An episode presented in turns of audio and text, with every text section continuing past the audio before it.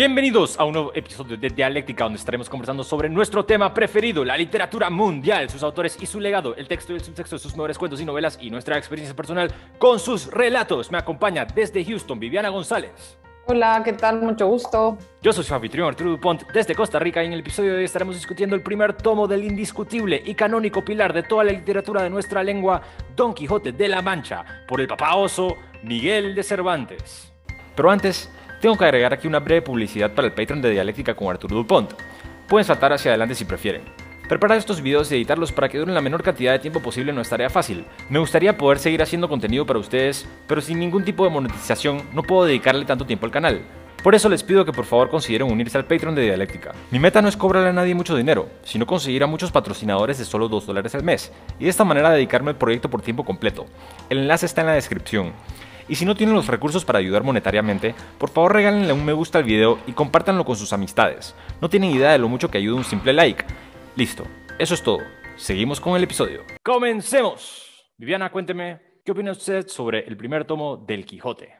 Pues es un libro fundamental, creo que es uno de los libros más importantes que hay. Hasta ahora creo que el mal recibimiento que tiene cuando hablas del Quijote se debe a los malos profesores de literatura que tenemos en secundaria en general y a lo aburrido que hacen parecer este libro. Yo creo que se puede leer en secundaria perfectamente, pero sí necesita como mucho tiempo por parte del maestro para impulsarlos a la, lectura, para detenerse en los capítulos, para poder conversarlo. No es un libro que se lea solo, es un libro que se puede leer más bien de manera conjunta y de manera dinámica creo que hace falta leerlo más, hace falta saber leer al Quijote y creo que es el gran referente a nivel mundial de la literatura, no solo en español, creo que es el gran libro de la literatura universal. Estoy totalmente de acuerdo. Una de las cosas que a mí más me llamó la atención sobre mi primera lectura del Quijote es la primera vez que lo leo. Yo sé que usted lo estudió el año pasado, no solamente leyó el Quijote, sino que lo analizó y propuso también un taller literario con respecto al Quijote y me parece muy interesante. Yo vi una gran parte de su taller literario en Facebook y me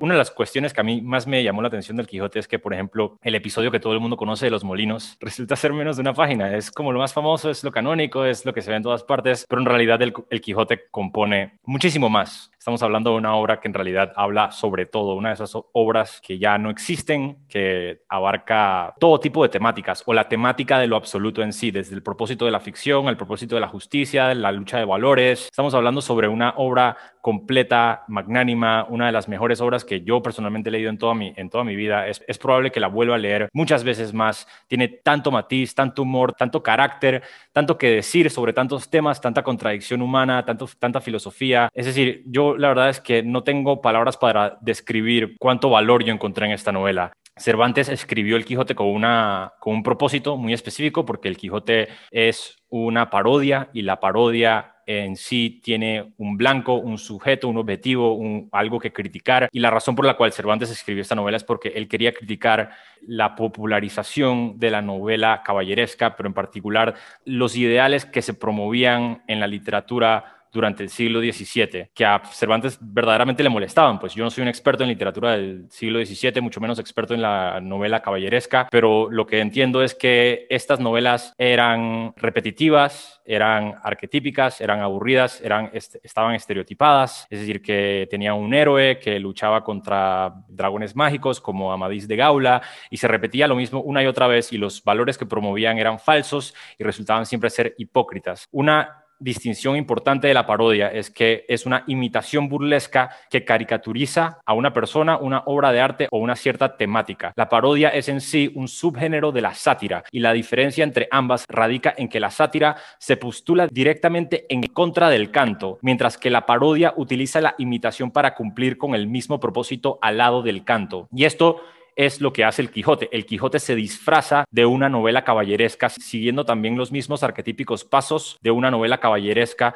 Pasa por el rito, el ritual de que lo nombran como caballero en la venta, tiene a una doncella quien ama e idealiza, tiene a un escudero que lo sigue, es el dúo dinámico. Se dice, que Sancho Panza y Don Quijote fueron el primer dúo dinámico de la historia, es decir, que todos, todas las novelas que hemos leído de, ahí en adelante que tienen a un dúo dinámico, a un personaje con su, con su amigo que van en aventura todo eso nace del Quijote, pero eso es otro tema. Es decir, entonces, eh, la propuesta literaria cervantina es esencialmente que la literatura contemporánea Cervantes era repetitiva, carente de originalidad y no eran más que mentiras, porque en esa época tampoco existía la distinción entre lo que hoy se da por sentado entre la novela de ficción y un libro histórico. Y en esa época hubo mucha confusión con respecto a lo que era real y no era real, es decir, que algo inmediatamente al, estar escrito, de repente todo el mundo tenía la idea de que podía ser real y muchas, y muchas personas verdaderamente confundían los libros de caballería por historias de libros verdaderos, historia, libros de historia.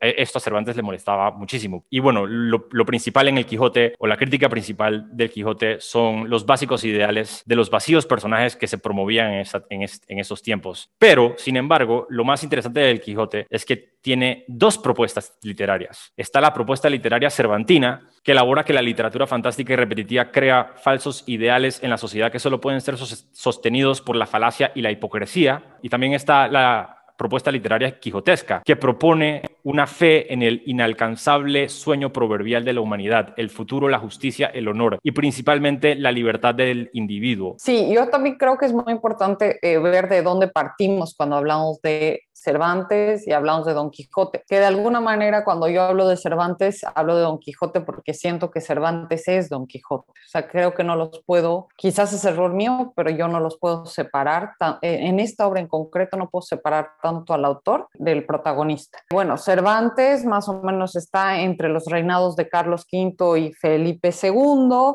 Estamos hablando también que él vive durante el siglo de oro, ese siglo donde florecen las artes entre 1492 y 1659, un siglo que si bien había dado mucho al mundo a nivel poético, está pues Quevedo, Góngora, todos estos, también ha sido un momento en el que eh, Cervantes como escritor había sido rechazado, sobre todo como poeta, y como novelista era siempre rechazado por parte de esa cúpula o esa élite de los académicos que digamos que son los poetas del siglo de oro, ¿no? Cervantes era además un hidalgo y ahí está también esa especie de confusión que yo tengo cuando me acerco a Cervantes o al Quijote. Cervantes era un hidalgo, por lo tanto no era ni pobre ni rico, era hijo de un médico Hidalgo, ¿qué quiere decir? Eh, la palabra hidalgo viene de simplemente aludir a alguien que es hijo de algo.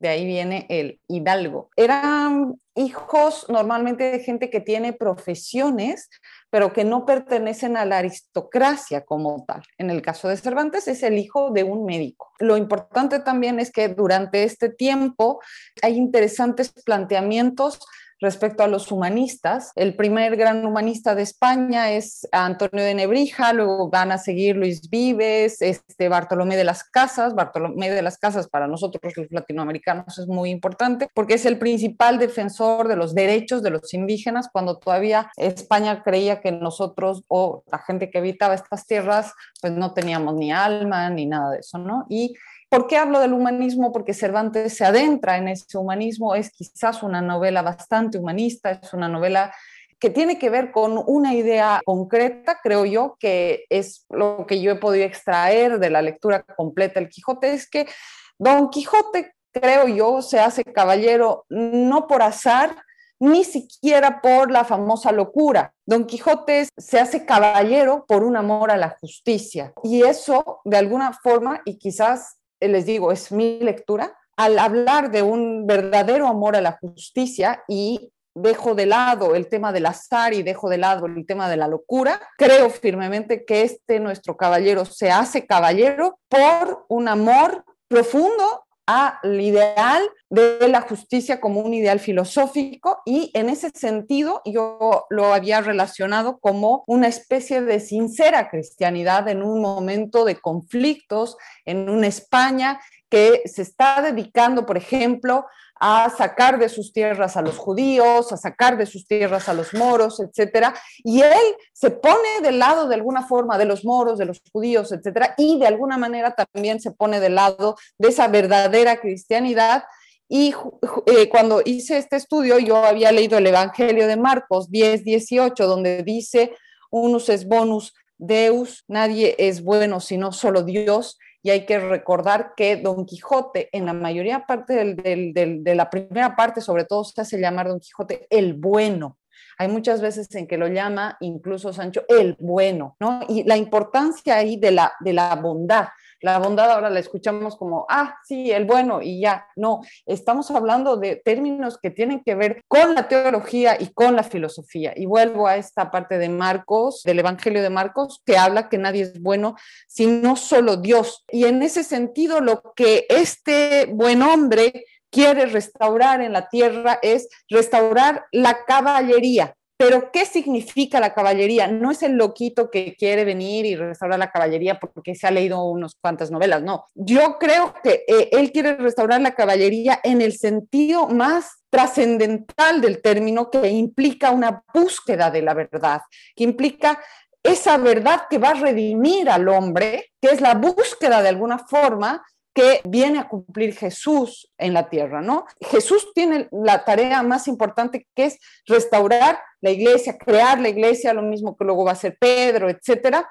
Y Don Quijote como el bueno, cuando él dice que es Don Quijote el bueno y cuando se hace llamar así, lo que él quiere es restaurar esta, eh, eh, esta idea de la caballería como el ideal de justicia, la justicia justicia es para todos, aplica a todos, moros, cristianos, judíos, todos los que habitan esa España de entonces, y lo dice claramente, lo que voy a hacer como caballero andante es enderezar tuertos, desfaciendo agravios, y eso también está en la primera parte. Creo yo que esto va mucho más allá de la locura solamente de Don Quijote, sino tiene que ver más bien con un ideal caballeresco y con un ideal filosófico de lo que es lo bueno y lo justo. Y eso va mucho más allá de lo que nos han enseñado. Estoy totalmente de acuerdo. Ahora. Ahora sí. Me voy a quitar el micrófono. Sí, porque si no vamos a tener que volver a rehacer todo el episodio. no. Sí, es impresionante. A mí lo que más me sorprende de esta novela es la cantidad de lecturas que tiene, eh, particularmente considerando el hecho de que nos separan cuatro siglos de, Cervantes. que Cervantes murió poco después de la publicación del segundo tomo, y eso fue hace cuatro siglos. Hace poco eh, celebramos el cuarto centenario de la muerte de Cervantes y el cuarto centenario de la publicación del segundo tomo. Y bueno, me sorprende muchísimo la, variedad de lecturas. Y lo que menciona también es sobre el aspecto histórico de la novela, lo cual a mí me llama muchísimo la atención porque es muy cierto lo que menciona que, y lo que menciona también en su, su taller sobre la diversidad que se encuentra en el Quijote, es decir, que aquí vemos a personajes de todo, de todo tipo de culturas, porque el Quijote en sí no es una novela, y particularmente el primer tomo, el segundo tomo ya se puede decir algo muy distinto, pero el primer tomo no es en sí una historia que trate exclusivamente con Don Quijote, con Sancho Panza, sino que Sancho Panza y, Don Quijote en el primer tomo funcionan como un hilo conductor para otras historias. Es decir, que Cervantes lo que ha hecho aquí es una muñeca rusa que contiene muchísimas historias en sí, como por ejemplo la historia que yo sé que a usted le encanta, que es la de, y a mí también me encanta la verdad, la de Marcela y Grisóstomo, la historia del cautivo y Zoraida. El cautivo es un relato autobiográfico sobre Cervantes mientras que estuvo cautivo en Orán, Argelia. Eh, se encuentra la historia de Cardenio, Dorotea, Don Fernando y Lucinda, que es también conocida como la historia de la princesa miconómica o micomicona, perdón, micomicona, porque Dorotea se hace pasar por una princesa para que regresen a Don Quijote a su casa. Es decir, que Cervantes ha creado una amalgama de historias para dar a entender y relucir su punto sobre los arquetipos, sobre los ideales, sobre la lucha por el honor, sobre el simbolismo o el significado de, del honor y de la valentía, o de esta manera lo podemos leer también también hay un, hay un discurso de un canónico, que es una de mis partes preferidas también, que se conoce como el discurso de las armas y las letras, en donde el canónigo eh, esencialmente expresa las opiniones de Cervantes sobre la literatura, mientras que discute con Don Quijote, y Don Quijote claramente está a favor de los ideales, está a favor de todo lo que hemos mencionado,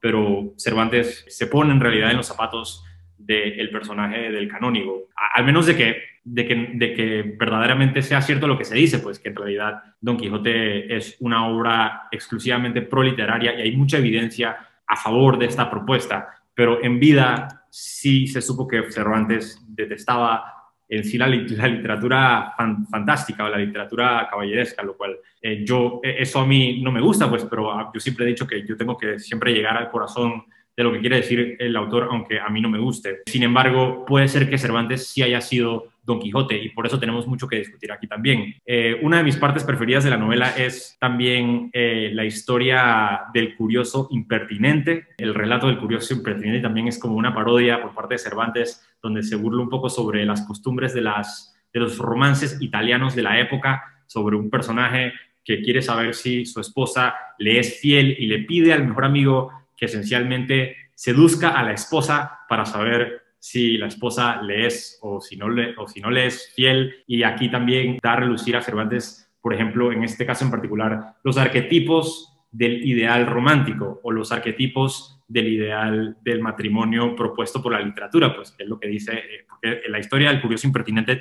termina en la tragedia, termina en la tragedia, todos los personajes terminan en la tragedia, todos los personajes terminan en la desgracia, y aquí Cervantes da a relucir nuevamente la idea esta de que estas historias que están supuestas a ser tan divertidas pueden tener consecuencias catastróficas, lo cual a mí en realidad, es decir, no, no, no le veo sentido que piense aquello, pero qué bien que lo haya escrito, porque a mí me encanta de todos modos y me encanta ver el argumento. La historia de Grisóstomo y Marcela también propone una idea en torno, en torno al idealismo romántico, porque como usted bien menciona en el, episodio donde, donde discute el Quijote por primera vez, que el episodio de los premios de dialéctica del año pasado, Usted bien dijo que el amor que profesa Grisóstomo hacia Marcela es totalmente idealista, es idealista hasta el punto de ser platónico, porque Marcela no le devuelve a él el afecto y cuando él se suicida, a ella la culpan.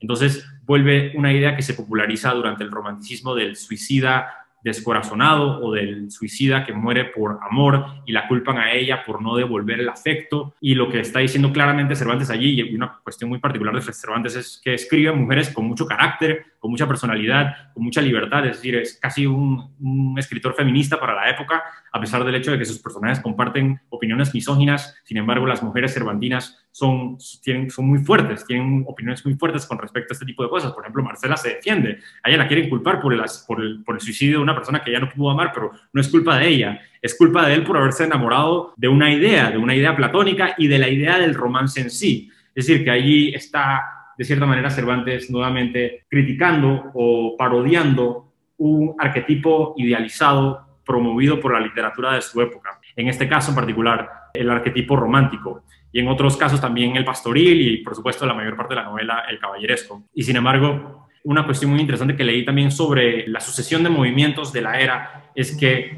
el romanticismo que le sigue a Cervantes es en esencia la adopción de Cervantes. Es decir, que Cervantes escribió Don Quijote durante la, ilustración y lo que sigue al, al Quijote es el romanticismo. Y el romanticismo es, en esencia, esta lectura del Quijote. Es decir, que la gente leyó el Quijote y esencialmente dijo como es esta idea quijotesca de poner el ideal ante todo o de poner la pasión ante todo o de poner los sentimientos ante todo. Esta idea quijotesca la vamos a adoptar y a la misma vez rechazando la propuesta cervantina. Es decir, que a, fin de cuentas termina ganando Quijote. se populariza Quijote y se descarta la crítica del subtexto que quiso proponer Cervantes, lo cual a mí me causa mucha gracia, pues porque yo también soy quijotesco, a morir. Yo le voy 100% a Quijote, aunque no me encante la, la, novela del romanticismo, pero 100% apoyo eh, la propuesta literaria del Quijote. Es más, cuando Cervantes entra en la novela como un personaje, como narrador, como, narrador, como comentarista y quiere atacar a Quijote, yo estoy 100% del lado del Quijote. Es decir, durante todos estos momentos yo estuve como, hey, Cervantes, déjalo en paz, deja que salga en su aventura, deja que, que la pase bien con Sancho, yo quiero ver lo que va a suceder, es decir, porque si Quijote se queda en su casa no se escribe nunca la novela. Es decir, eso es lo que no comprende Cervantes, además del hecho de que Cervantes, durante la mayor parte del primer tomo, no el segundo tomo, sino el primer tomo, dice también que Don Quijote nunca va a alcanzar la gloria. Don Quijote sale de su casa en aventuras porque él quiere ser famoso, él quiere ser una leyenda, él quiere luchar por el honor, él quiere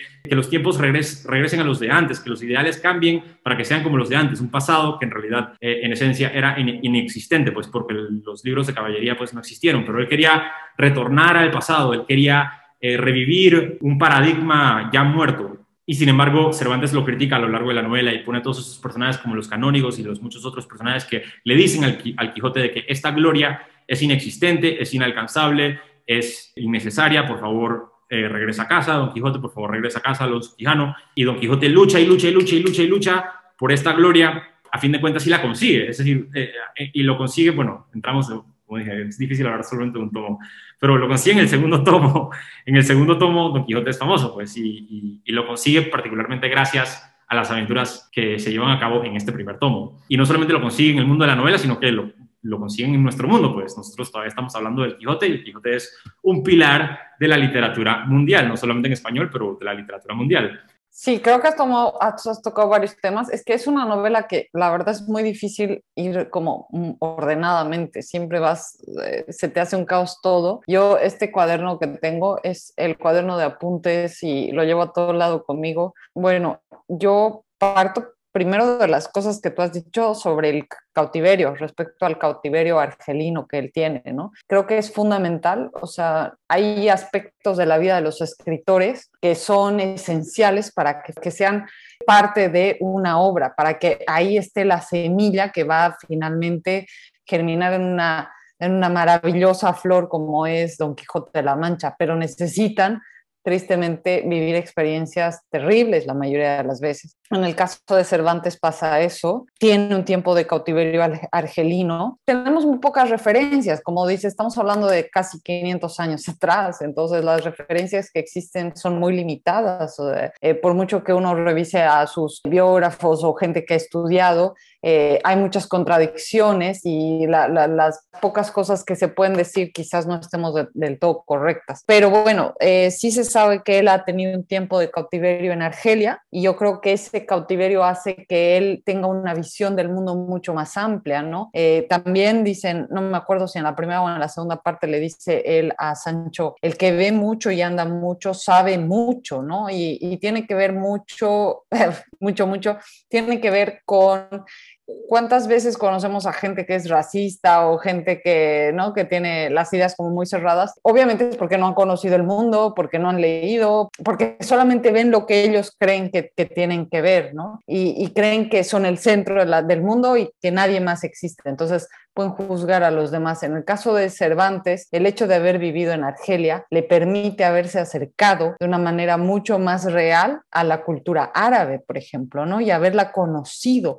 de manera más profunda. Pero por otro lado, podría sentir Cervantes cierto odio o cierto rechazo al mundo árabe por el mismo hecho de que ha pasado muy mal tiempo en Argelia, pero al contrario, él ve un renacimiento en ese tiempo, hay un nuevo yo y hay unas cosas eh, de su biografía bastante interesantes. Por ejemplo, que el apellido Saavedra no le pertenece, es un apellido que él toma y lo toma a partir de un pariente lejano que él tiene, que era un poeta, Gonzalo Saavedra, que abandona Córdoba, la parte de Andalucía, para irse a hacer las Indias. Quizás eso también es muy importante en el hecho de que Cervantes quería ir a las Indias y jamás pudo lograr, o sea, se murió jamás pisando las Indias Indias, siempre había soñado con llegar a las Indias. Entonces él ve en este pariente lejano, que además es poeta, como ese ideal que, eh, que él hubiera querido poder lograr, ser poeta y ser aceptado por sus contemporáneos como poeta y poder zarpar a las Indias. Pero además ese apellido de Saavedra, que tiene que ver con una familia que se establece en Sevilla en 1351 más o menos, pareciera que tiene que ver también con el hecho de matar un poco al padre desde la idea freudiana, ¿no? Hay ciertos acontecimientos respecto a su padre, al parecer, que hacen que él asuma este apellido de Saavedra, no se quita el apellido de Cervantes, aunque hay, hay conflictos dentro de eh, los biógrafos para saber cómo, cómo funcionaban un poco los apellidos. En ese entonces, por ejemplo, una de las hermanas de Miguel de Cervantes, apellida Sotomayor, no Cervantes como él. O sea, a veces el primogénito sí llevaba el apellido paterno, las hijas ya no llevaban el apellido paterno, era un conflicto, pero al parecer, y, tratando de psicoanalizarlo un poco, sí tiene que ver un poco con el conflicto con el padre, con el momento de Argelia, con ese poeta que zarpa las Indias y que de alguna manera él quiere ser ese poeta también que zarpa las Indias, o tendría que ver también con Shai Bedra, que eh, es una palabra árabe que podría significar manco y que a él sabemos que era llamado el manco de Lepanto, porque pues sí queda manco eh, Cervantes. Eso por, por un lado, hablando del cautiverio y de cómo ese cautiverio también es un proceso para poder germinar, para poder crear algo. Yo vuelvo a hablar de eh, lo quijotesco, de ese camino de, del Quijote, del, del camino de, de, la verdad, del camino de buscar los ideales. Y como tú dices, hay una parte en, el, en la primera parte del Quijote que habla de regresar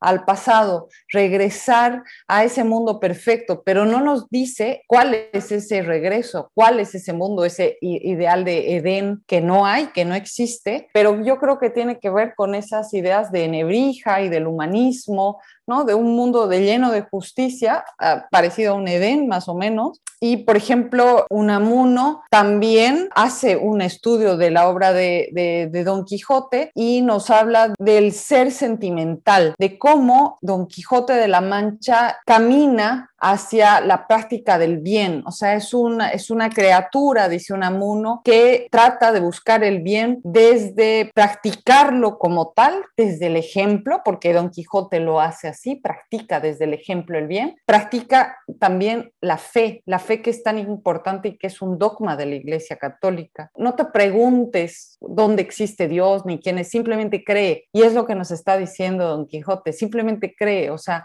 no importa si soy un caballero andante, simplemente lo soy. O sea, simplemente cree conmigo que Dulcinea del Toboso es la mujer más hermosa de este reino. Simplemente créelo, o sea, no te cuestiones más allá. Y eso hace una especie de del ideal quijotesco, que tiene mucho sentido con el ideal de que podríamos todos intentar vivir ese ideal caballeresco, ¿no? De no hacer el daño a nadie, procurar el bien a los demás, trabajar con nuestro ejemplo y creer, o sea, no, no dudar, y es algo que me gusta del Quijote, él no duda, hay un momento en, el, en la segunda parte que hay que hablarlo, definitivamente es la cueva de Montesinos, donde sí entra como la parte como más racionalista de la obra y donde Don Quijote entra a lo más profundo de su subconsciente, pero creo que la magia de esta obra reside en el hecho de que no pierdas la fe, ¿no? O sea, tú sigue, le pasan cosas terribles a Don Quijote y él sigue creyendo. Otra cosa que creo que es muy importante hablar está en el capítulo 9, que aparece el Cide Jamete Benengelí. Bueno, Cide en árabe es señor, Jamete es alabado y Ahmad, Ahmad es uno de los muchos eh, nombres que recibe eh, Mahoma. En la Alhambra, en Andalucía, dice, Wa la Galiba y la Alá. No hay más vencedor que Dios. Para otros pueblos semitas, Mica o Manca tiene que ver con Dios, con el acercamiento a ese Dios, con esa búsqueda, y Micael en español tiene que ver pues con Miguel, ¿no? Entonces él ha jugado, había un estudio que él tenía sobre el árabe. Otra cosa muy importante es que Benengeli, que es este que aparece este sí de Gemete, de Bengeli, en español es Ben, es hijo en español, es el sufijo es Benengeli, quiere decir el hijo de, y Ibn al-Ayil, hijo del siervo. Entonces, Servant viene de siervo, Ibn Ayil es hijo del siervo, Cervantes. Entonces, de alguna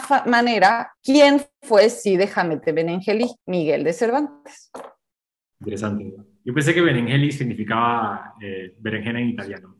No, es que sí también tiene que ver con, con lo de la berenjena y demás. O sea, sí hay un juego de palabras que no se sabe hacia dónde va, pero pareciera que el CDS que aparece en realidad es un Cervantes convertido en un personaje árabe muy interesante ese juego con los narradores y la perspectiva eh, que implementa Cervantes en su novela. A mí me fascina, primero que todo, el nombre Sid Hamed Benengeli. Sid Hamed Benengeli, cada vez que aparece yo me reía, pues, porque en mi edición, que es probablemente uno de los libros más bonitos que tengo en, mi librero, mi edición eh, conmemorativa, la Real Academia Española, en mi edición eh, aparecen muchos ensayos, muy interesantes todos sus ensayos, pero también tiene anotaciones. Yo creo que no la, no la pude haber apreciado tanto sin las anotaciones, pues porque aparecen cuestiones así como tan simples como Sid Hamed Benengeli y aparece abajo como Benengeli significa berenjena en italiano. Berenjena, sí, y también es verdad, o sea, no se sabe si estaba jugando con nosotros, porque lo que hace Cervantes es jugar con el lector todo el tiempo, para confundirte todo el tiempo. Entonces, a lo mejor todo lo que estoy diciendo de este estudio que he entrado a los estudios árabes del Quijote,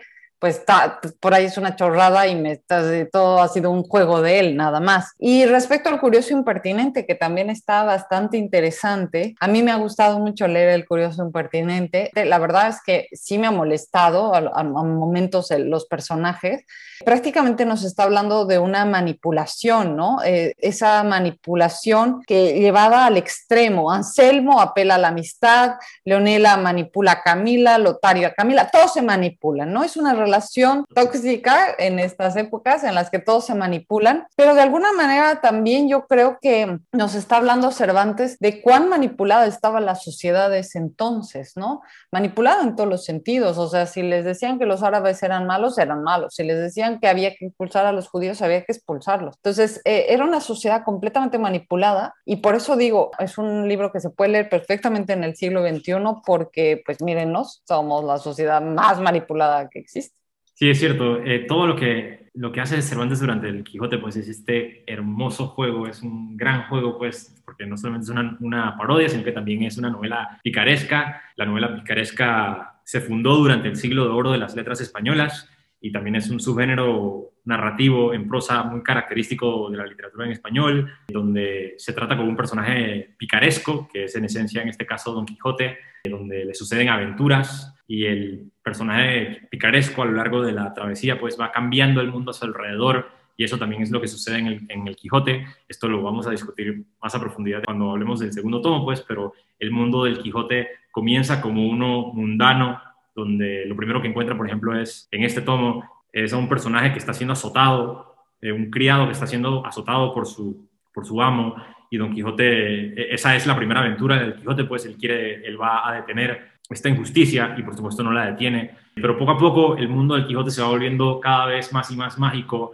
Es casi como si el mundo de la ficción devorara la realidad en la que vive, pues es casi como si Don Quijote y su propuesta literaria, eh, a fin de cuentas, tuviese mayor validez que la, propuesta literaria de Cervantes y de Sancho, pues la propuesta literaria a favor del realismo, porque si bien es cierto que todos estos eh, estos relatos, pues como El Curioso Impertinente y la historia del idealismo romántico de, Grisóstomo, esas historias en sí son historias sobre historias, son historias que tratan con el propósito y los efectos de la ficción en sí. Volviendo al tema este de los narradores, me llama mucho la atención que, por ejemplo, en este primer tomo, eh, Don Quijote sale dos veces. Don Quijote tiene tres salidas eh, a lo largo de las dos novelas. En este primer tomo, Cervantes cuenta las primeras dos salidas se pueden considerar casi como los como la primera novela que propone los tres actos de una historia. Por eso es que dicen que Don Quijote es la primera novela moderna o la novela que sienta las bases para la, novela moderna porque cuenta un inicio, un nudo y un desenlace y tiene un protagonista que cambia a lo largo del, recorrido. En esencia, lo que hace toda novela moderna. Pero bueno, el punto es que me llama mucho la atención el hecho de que otra de las particularidades cervantinas en la novela es el, juego con los narradores, pues porque, porque Cervantes aquí tiene a muchos narradores. Él en sí es un narrador, por ejemplo, él narra la primera salida directamente y cuando termina de narrar la primera salida y Don Quijote regresa a casa, la primera salida sin Sancho, él dice, esto no puede acabar aquí, esto tiene que tener otra, otra continuación, es decir, ¿a dónde está el resto? No puede ser que este sea el final de esta historia. Entonces él cuenta la historia sobre cómo él encontró un manuscrito y el manuscrito estaba escrito en árabe por Side Hamete Benengeli y cómo tuvo que luego encontrar a un traductor para que le traduciese el trabajo.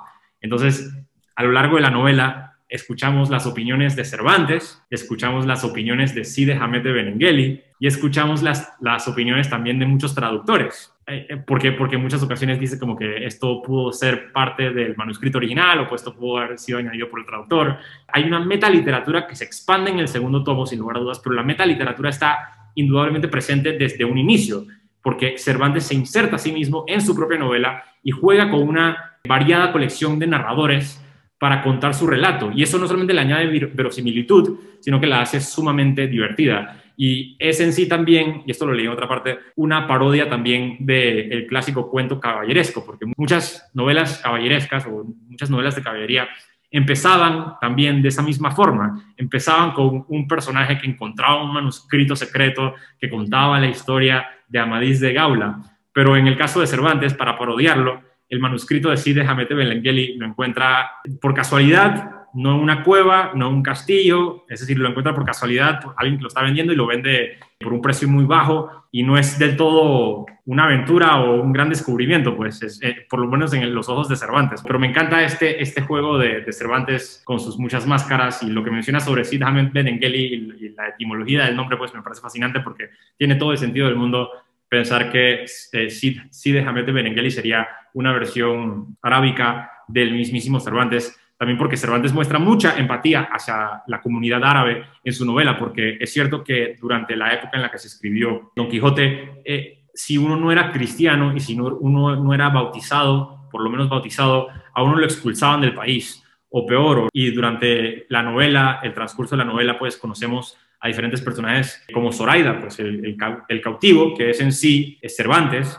el cautivo escapa con Zoraida y no solamente nos cuenta la historia de Zoraida, quien es muy humanizada, eh, sino que también nos cuenta la historia del padre de Zoraida y la razón por la cual se fue y cómo llegan a España y cómo se quiere incorporar a la nueva sociedad y le están huyendo a la Santa Hermandad también, porque la Santa Hermandad es una extensión de la Inquisición, es decir, que muestra mucha empatía Cervantes hacia muchísimas culturas, no solamente a las mujeres, sino que hacia los musulmanes, hacia los judíos, hacia todo tipo de, diversidad racial y de diversidad cultural también, eh, a pesar del hecho de que fue torturado en Argelia. Y sí, este, este, este modus operandi, un último comentario, este modus operandi que esencialmente inventa Cervantes, que hoy en día se conoce como la novela polifónica. Un pequeño paréntesis, ahorita mismo estoy leyendo Los hermanos Karamazov, que también es una novela polifónica, que en esencia es una novela donde se enfrentan dialécticamente distintas cosmovisiones o ideas del mundo representadas por varios personajes, cuyo entrelazamiento causa una gran impresión de realidad o realismo moderno. Esto se encuentra en Dostoyevsky, obviamente, bueno, por lo menos yo lo veo obviamente, y esto lo inventó Cervantes en El Quijote, y, y se ejemplifica con los magníficos diálogos que tiene Don Quijote eh, con Sancho Panza,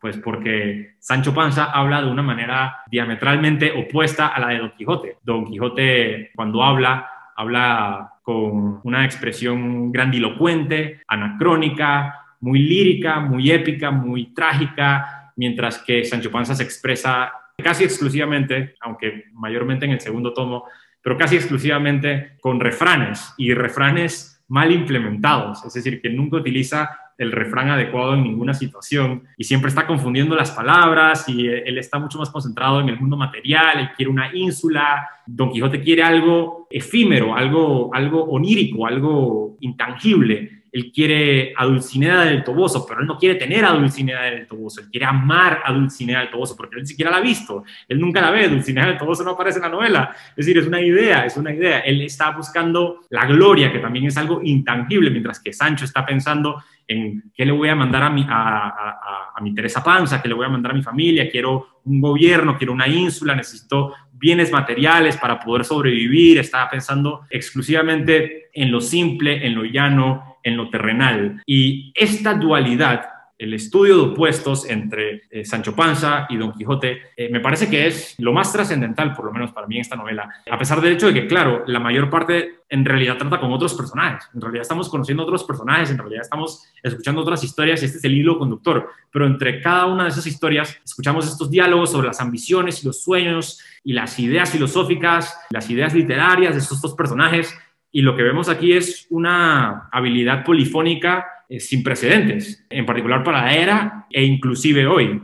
Sí, vuelvo a lo mismo. Creo que tocas varios temas y, este, y vamos a ir como tratando de desmenuzar lo, lo, más que se pueda, porque sí da para muchísimo. O sea, yo el taller que di eran ocho o diez sesiones de dos horas cada sesión y no llegamos a, pues, a entender el Quijote, la verdad. O sea, al final tuve que descartar muchas cosas.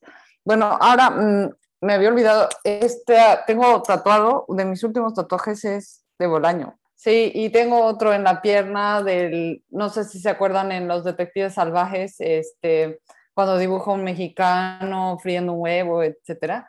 Sí. Eh, bueno, eso aparte. el tema de la picaresca, la verdad es que cuando yo comencé a hacer un doctorado que nunca terminé, yo había querido hacer eh, respecto al Lazarillo de Tormes y el género de la picaresca. Es un género que me llama mucho la atención porque sí surge en el siglo de oro, pero es un género que no se da en otra literatura, o sea, no se da en la literatura inglesa ni alemana, ni, y tiene que ver con la idiosincrasia de España. Y según muchos renegados de España misma, o sea, españoles renegados de, ellos mismos, es una de las terribles herencias que nos han dejado a nosotros los latinoamericanos, ¿no?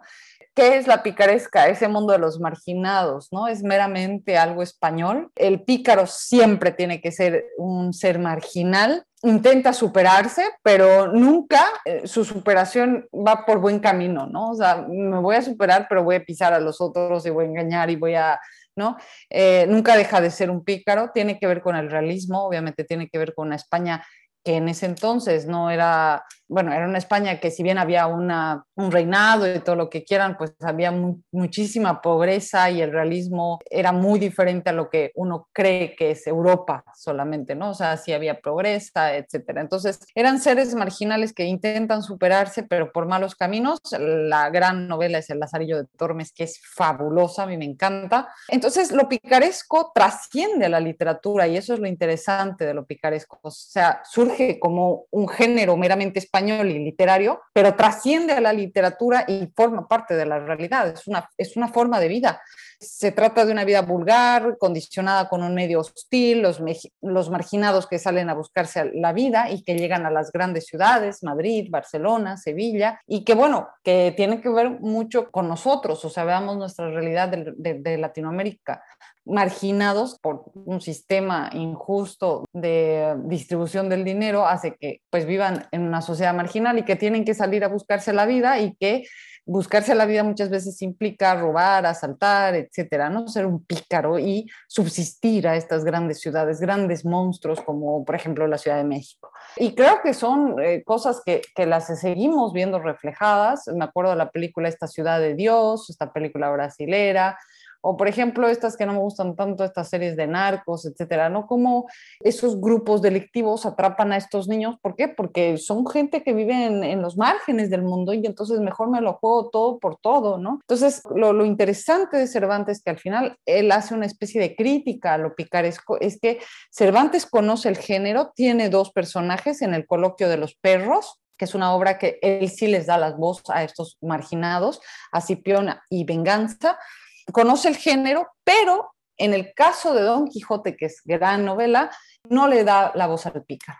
O sea, sí, vamos a encontrarnos con el pícaro, pero no es alguien a, que, a quien Cervantes le dé protagonismo. O sea, es como trata de silenciarlo, ¿no? Trata de decir, no va por ahí. ¿Por qué? Porque lo que está queriendo dar a entender a nivel ético, moral en Don Quijote es resaltar otros valores y uno de los valores que, retrata más y que creo que lo retrata casi en, superando incluso en términos aristotélicos eh, lo que es la amistad, es la amistad sincera y verdadera que existe entre él y, Sancho. A mí me encanta cómo se desarrolla esa relación, pues me parece extraordinario eh, la manera en la que ambos crecen es la primera vez en una novela en donde el personaje crece y donde el personaje toma agencia sobre su aventura y no es necesariamente que las acciones le suceden encima al personaje, sino diametralmente opuesto, donde el personaje causa las acciones a su alrededor y el mundo alrededor del personaje va cambiando por las acciones que toma el personaje. Y no solamente desarrolla Cervantes estos magníficos diálogos, sino que también desarrolla la psicología de ambos personajes. Y me parece extraordinario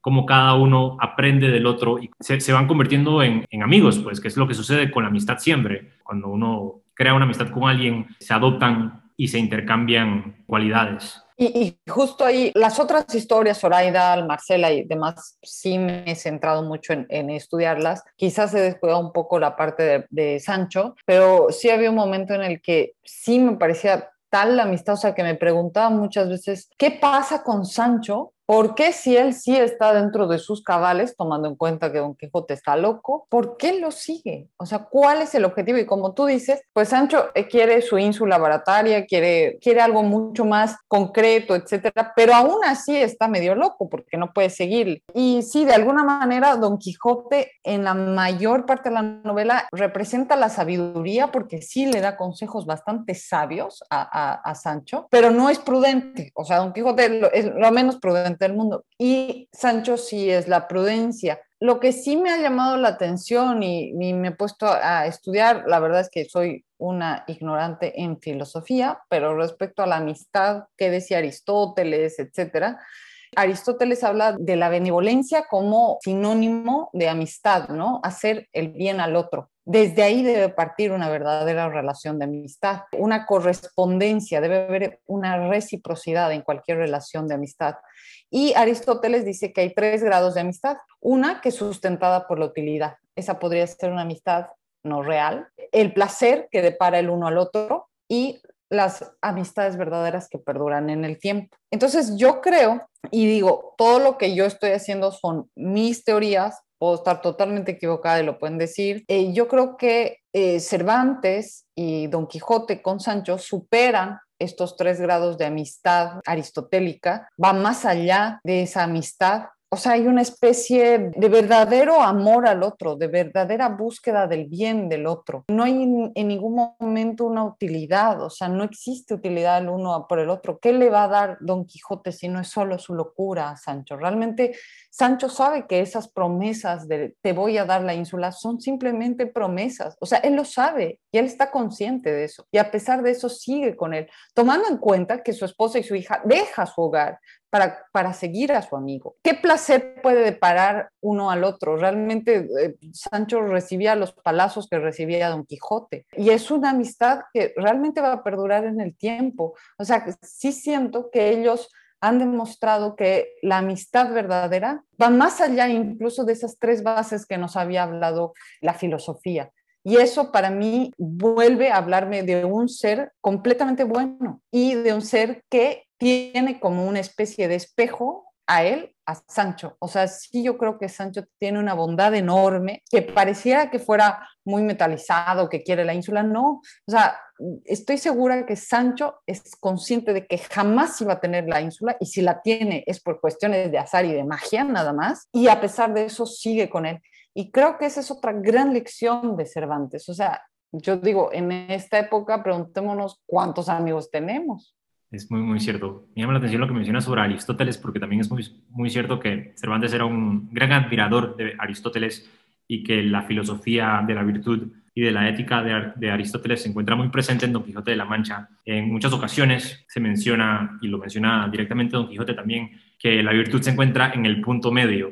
Es decir, siempre se expresa esta idea de que la virtud se encuentra en el punto medio y esta idea de que la virtud se encuentra en el punto medio es eh, la esencia de la ética anicómano de Aristóteles, eh, lo que expresa Aristóteles en torno a la virtud de siempre, que de un extremo tenemos, por ejemplo, la osadía y de otro extremo tenemos la cobardía y en el punto medio está el valor. Mi punto es que eh, eh, a lo largo de la novela Don Quijote expresa muchas ideas aristotélicas y en los ensayos que leí también, que incluyen mi edición también, se menciona que Cervantes era un gran admirador de la teoría filosófica de Aristóteles y eso también se aplica a la amistad en sí de Don Quijote y de Sancho, pues porque son dos opuestos también. Don Quijote, la novela, al ser un estudio opuestos, por un lado tenemos el idealismo revolucionario y radical de Don Quijote y por el otro lado tenemos la simpleza de Sancho y en el punto medio pues se encuentran estas dos almas y crean una, una amistad eterna. Le quería hacer una pregunta sobre Grisóstomo y Marcela, pero si tiene, quiere mencionar algo sobre lo que acaba de mencionar.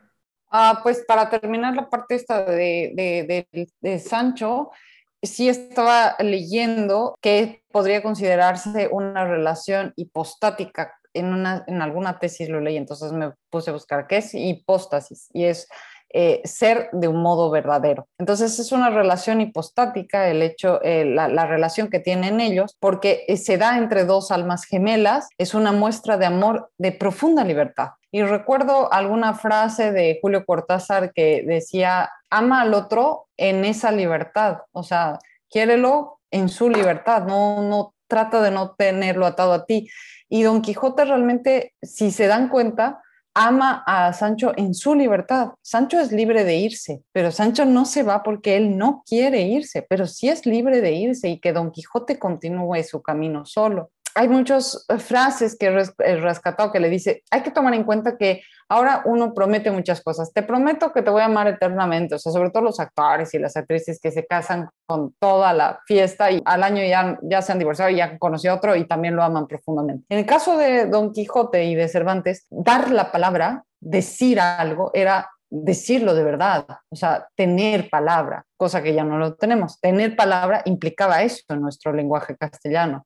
Entonces, cuando le dice, por ejemplo, oh Sancho bendito, al verme amigo, amigo, hermano, ¿no? O sea, no, no llamas a cualquiera un hermano. En la segunda parte, por ejemplo, el cura dice, parece que los forjaron a los dos en una misma turquesa. Sancho de alguna manera va, va, va tomando el papel del Quijote cuando le corrige a su esposa, si se dan cuenta, o sea, me acuerdo que Don Quijote siempre le corrige a Sancho porque pues Don Quijote es más culto y Sancho no, siempre le corrige cómo habla, etcétera, y es muy chistoso porque hasta lo insulta, etcétera, es, es muy divertida su relación, pero hay un momento en la segunda parte del Quijote en la que Sancho le corrige a su esposa a la hora de hablar, como asume el papel de ese hombre al que él de alguna manera admira. Y ya, bueno, ahí me quedo con, con, con, esta relación. Digo, es una gran relación de amistad, maravillosa. Me gustaría tomarme un momento, antes de seguir con el episodio, para darle personalmente las gracias a Joshua Silva, a Ash Williams y a Leonel Cabrioto, los Patreons iniciales de Dialéctica. Y gracias también a Jaime Santos por su caritativa donación por PayPal. Este canal se mantiene activo gracias a nuestra ilustre comunidad de Patreon. Y ahora seguimos con el episodio. Bueno, quería preguntarle un poco sobre Grisóstomo y Marcela, porque usted mencionó que es su parte favorita de la novela. Quería preguntarle primero que todo si, si es cierto, si es su parte preferida, por qué es su parte preferida y qué le llama la atención en particular de esta, de esta historia, pues la historia de Grisóstomo y Marcela. Sí, definitivamente Marcela es de mis personajes favoritos. Marcela implica muchas cosas, como tú dices, pareciera que fuera incluso una novela feminista. Ha sido muy criticada también, así de no, esto no es feminismo, más bien Marcela está media loca porque Marcela quiere vivir sola en un mundo también ideal, si se dan cuenta, o sea, ella quiere vivir en el campo, rodeada de los animales y las flores, entonces como vivir en la más absoluta soledad, lo cual no puede, no puede suceder, o sea, esto también es como una especie de ficción, ¿no? Lo que me gusta de todo esto es eh, el papel que asume la mujer a la hora de defenderse frente a los otros, ¿no? Cuando conocemos a Marcela, la conocemos calumniada de parte de unos hombres que comienzan a hablar mal de ella. Así es como se presenta ante nosotros lectores este personaje. Ella no tiene voz primero. Los hombres son los que presentan a una Marcela completamente calumniada y nosotros podremos o podríamos eh, decir, bueno, esta mujer está loca, qué mala es, por su culpa se ha suicidado Grisóstomo, etc. Y en ese sentido quiero que veamos también cómo se presentan muchas víctimas o muchas mujeres en la actualidad, casos en los que son, no sé, violadas, etcétera, lo primero que presentan los medios es, pues es que, o, o los comentarios que hacemos es, pero ¿y por qué andaba a esas horas sola? Pero si tiene hijos, ¿por qué estaba en la calle? O sea, siempre la víctima es la culpable de alguna manera, ¿no? Y es la misma forma en la que seguimos actuando como se presenta Marcela. Yo creo incluso que muchos de los hombres que hablan de ella ni siquiera la conocían, o sea, ni siquiera sabían la historia, simplemente están ahí como una masa que repite y repite lo que Grisóstomo quería. Y Grisóstomo tampoco se nos presenta porque él sí se suicida, entonces tampoco nos presenta, solamente nos hablan de una parte de la historia. Y lo que me parece maravilloso es que hay un momento en el que ella sí se defiende y se defiende sola ante un grupo de hombres. Y creo que eso es una valentía absoluta para la época, una mujer que es simplemente una campesina, igual que Dulcinea, pero que tiene todo el poder de la palabra y que puede defenderse y que habla de sus derechos de alguna manera y que se defiende bastante bien al decir, si él se ha suicidado, no me culpen, porque yo no le estaba dando ninguna promesa de amor. O sea, él tenía problemas en su cabeza y pues lo siento mucho, es, es culpa de él, no mía. Eso por un lado, y el papel que asume Don Quijote, o sea, Don Quijote quiere escuchar a Marcela, Don Quijote quiere verla, intenta verla. Yo creí que Marcela iba a volver a aparecer, o sea, tenía toda la esperanza de que en algún momento ella iba a aparecer, de que se iban a encontrar, de que iban a tener una conversación, pero no, ya desaparece Marcela y ya no sabemos nada más de, ella pero llega con una fuerza brutal a defenderse solo y creo que eso es, eh, es con lo que me quedo. Sí, a mí me encanta, me fascina, me fascina el personaje de Marcela y me fascina esa sección en particular. Eh, usted ha dicho también en su taller, lo ha mencionado y lo ha mencionado en muchas ocasiones también aquí en Dialéctica, que usted piensa que el Quijote no solo tiene una lectura contemporánea, sino que es una novela contemporánea. ¿En qué maneras es El Quijote una novela contemporánea? Además de las que ya he mencionado, pues. Creo que si se dan cuenta a lo largo de, de esta plática que hemos tenido, pues hemos hablado de feminismo, hemos hablado de cómo un individuo intenta defender la pluralidad de personas que habitan un estado, una nación o un, territorio, ¿no? Y esa pluralidad implicaba en ese momento judíos, árabes, mujeres, etcétera conflictos que hasta ahora sigue teniendo España, ¿no? Una España que no es una España, es una España que donde están los catalanes, una España donde están los vascos, los andaluces. Vámonos a México, México es un México en el norte, otro México en el sur y, y así si nos vamos a los territorios de de casi todos los países, pues ninguno se identifica el uno con el otro. Y creo que Cervantes lo que apuesta, por ejemplo, es, es, que no te tienes que identificar con el otro. Está bien que el otro sea diferente a ti, puedes vivir con el otro. O sea, no, no te preguntes tanto qué te hace diferente al otro, más bien date cuenta de que es igual de humano que tú y que pueden convivir en el mismo territorio. Creo que ahí lo, está clarísimo en el episodio, por ejemplo, de Zoraida, ¿no? Es completamente diferente, la mujer eh, es árabe, tiene mucho que ver ahí, hay unos estudios que hablan de la Virgen María, de que ella ocupa el papel de la Virgen María, etcétera, ¿no? O sea, él siempre ha tratado de trabajar el mundo cristiano con el mundo árabe, como fundirlos. Entonces, creo que esas son lecturas contemporáneas en un mundo en el que todavía no podemos habitar unos a otros. En Estados Unidos están resurgiendo los grupos de los Ku Klux Klan, el latino es el latino, el, el chino es el chino. Entonces, estamos hablando del primer mundo. Entonces, creo que seguimos retrasados en nuestra mentalidad. Cervantes, ¿no? Era un hombre mucho más avanzado, incluso que contemporáneo, muchísimo más avanzado. Eh, está hablando de, pues, de mujeres que son libres, que pueden vivir libres. Habla del respeto que existe en el matrimonio cuando le da ciertos consejos a Sancho respecto a su esposa, por ejemplo. Entonces, creo que hay una serie de factores que hablan de un individuo que incluso me podría corregir, ni siquiera un individuo contemporáneo, creo que es un hombre del futuro, un visionario. Muy buena respuesta. Sí, claro, yo también noté esta temática muy pertinente en la novela, pues que es eh, la temática de la libertad y el individualismo, porque de cierta manera Don Quijote profesa eh, no solamente amor a la justicia y al honor y al, amor platónico, sino también profesa el amor a la libertad. Y con la historia del cautivo también Cervantes retrata eh, los años que pasó en cautiverio, pues y una vez que regresó a España, según tengo entendido, también tuvo problemas con deudas y estuvo preso. Y mientras estuvo preso, escribió los inicios de Don Quijote. Y yo imagino que eh, uno estando preso en una jaula, eh, es decir, me imagino a Cervantes, pues estando preso, enjaulado, y dejándose llevar por el poder de la creatividad y el poder de la imaginación para crear a este caballero que logra salir, pues, porque así se llaman sus aventuras, pues son las salidas. Es la primera salida de Don Quijote, la segunda salida de Don Quijote. Es la búsqueda por la libertad en sí. Don Quijote tiene el derecho de elegir como individuo ser un loco, tiene el derecho de elegir como un individuo ser un caballero andante, un hidalgo. Cervantes lo parodia, es cierto, pero es ineludible que le añade tanto corazón y tanta prudencia y tanta sabiduría al personaje de Quijote, es ineludible pensar que, quizás no forma parte de él, pues como usted mencionó al inicio de este episodio, ya estoy casi convencido de que Quijote y Cervantes quizás eran una misma persona, que todo, todo este cinismo y esta crítica antiliteraria no es más que una postura falsa por parte de Cervantes, o quizás es una postura consciente, pero Don Quijote permanece siendo el subconsciente o lo que está debajo de la punta del iceberg. Es decir, que la postura cervantina es lo que vemos en la punta, pero Don Quijote forma el subconsciente en sí de Cervantes. Toda esta lucha por la libertad, por este derecho, por este derecho a ser diferente, por este derecho eh, no solamente Don Quijote ser diferente, pero el derecho que eh, trata de imponer Don Quijote para que otros también puedan ser diferentes, pues para que puedan haber diferentes culturas en España, para que no haya lucha entre hermanos, para que no exista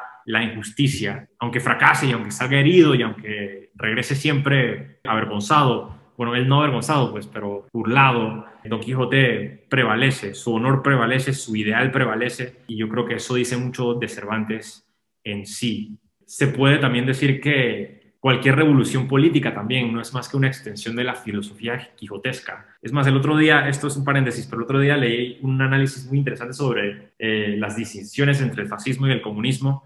Y bueno, no voy a entrar en lo del fascismo porque estamos hablando de Quijote, pero eh, eh, me llamó mucho la atención el análisis que hizo el autor en este ensayo sobre el comunismo y dijo que el comunismo en realidad se basa en la fe, es una fe secular. Por eso es que muchos comunistas son ateos, porque al rechazar su fe cristiana o al rechazar su fe judía, muchos comunistas lo que hacen es que adoptan la fe del comunismo, porque el comunismo en sí es una fe en la humanidad o una fe en el futuro de la humanidad o una fe en el progreso de la humanidad, es decir, que las cosas pueden mejorar y nosotros por lo común tenemos que poner fe, pues porque no, es, no, es, no se basa en la razón, es decir, se puede basar en la razón, se puede basar en teoría económica marxista, se puede basar en esto, pero a fin de cuentas, como no lo hemos visto funcionar, tiene que ser nada menos y nada más que una fe. Y estuve pensando esto, en esto con relación a Don Quijote y la fe que él tiene en torno a los ideales que él propone, pues la fe que él tiene en torno, por ejemplo, a Dulcinea, esta mujer a quien él no conoce, pero él va a defender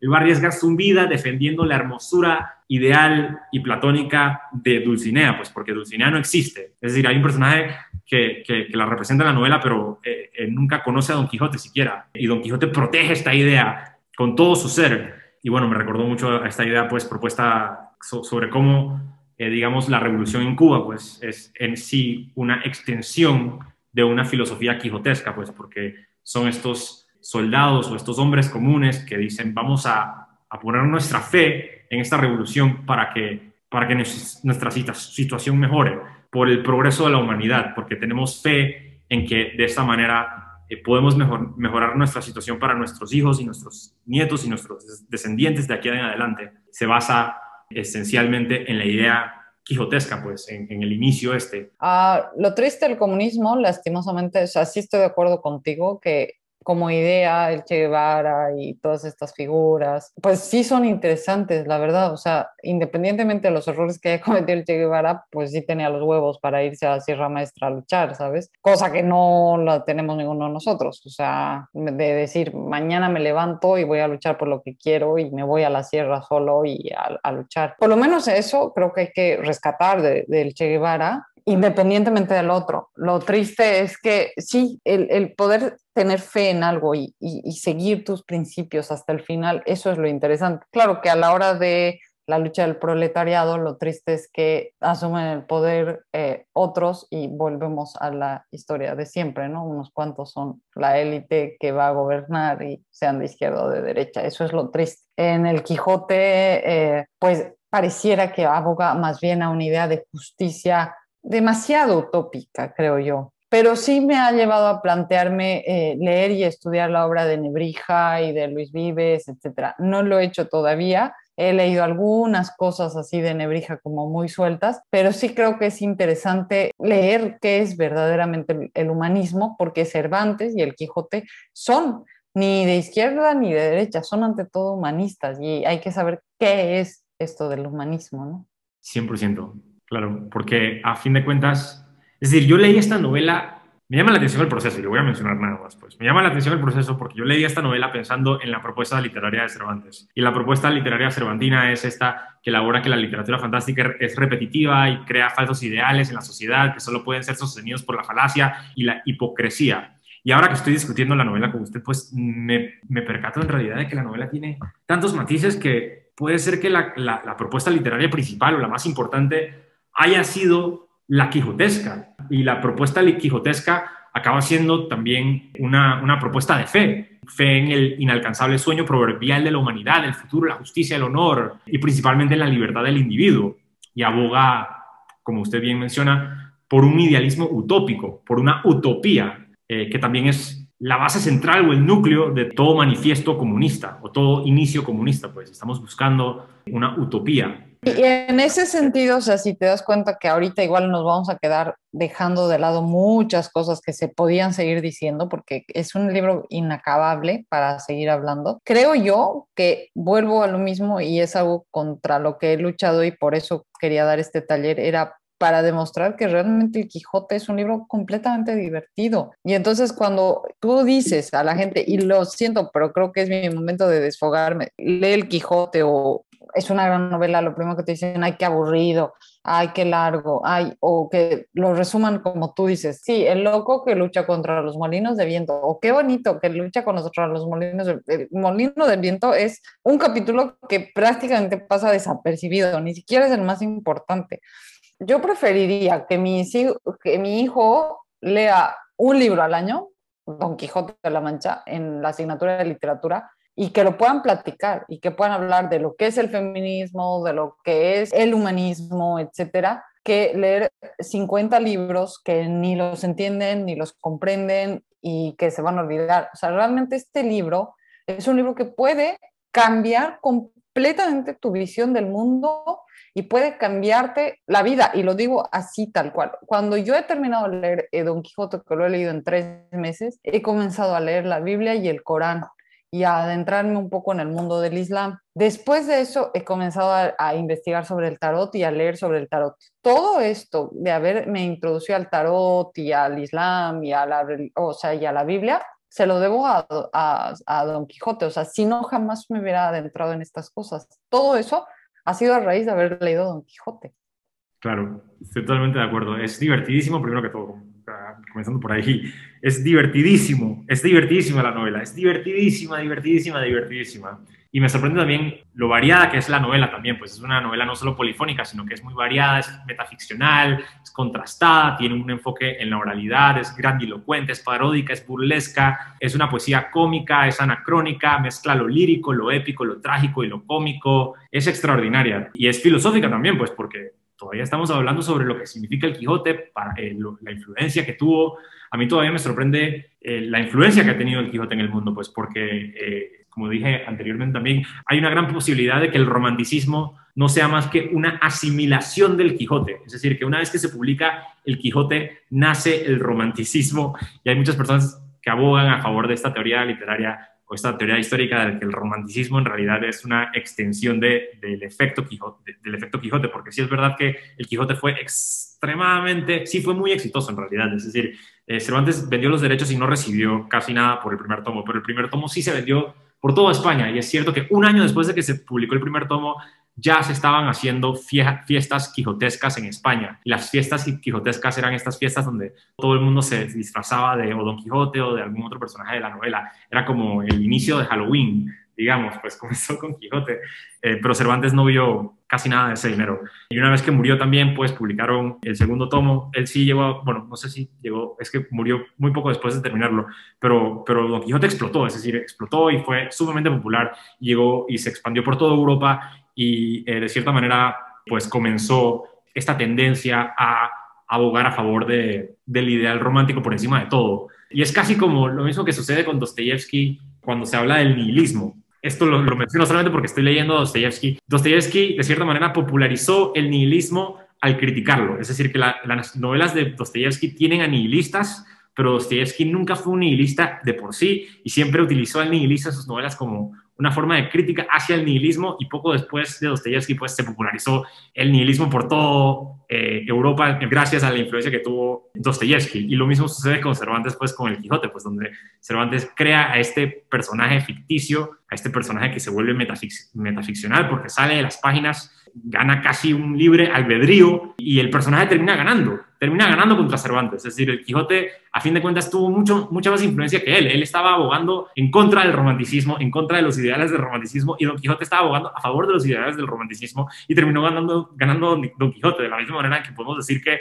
terminó ganando Iván Karamazov en lugar de Dostoyevsky. Dostoyevsky estaba diciendo como, no, no le hagan caso a Iván Karamazov, por favor, se los imploro. Iván Karamazov no es un buen ejemplo. Y de repente todo el mundo, eh, desde Kafka hasta Freud, eh, eh, pues todo el mundo dijo, no, olvídese de Dostoyevsky, el personaje importante aquí es Karamazov, el personaje aquí importante es Iván Karamazov. Tenemos que hacerle caso a lo que Iván Karamazov tiene que decir, lo cual me parece muy irónico, pues que esta mente tan brillante como la de Cervantes pueda crear a un personaje que se extiende por fuera de la página y tiene un libre albedrío por su propia cuenta y de cierta manera le da forma al mundo en el que vivimos hoy.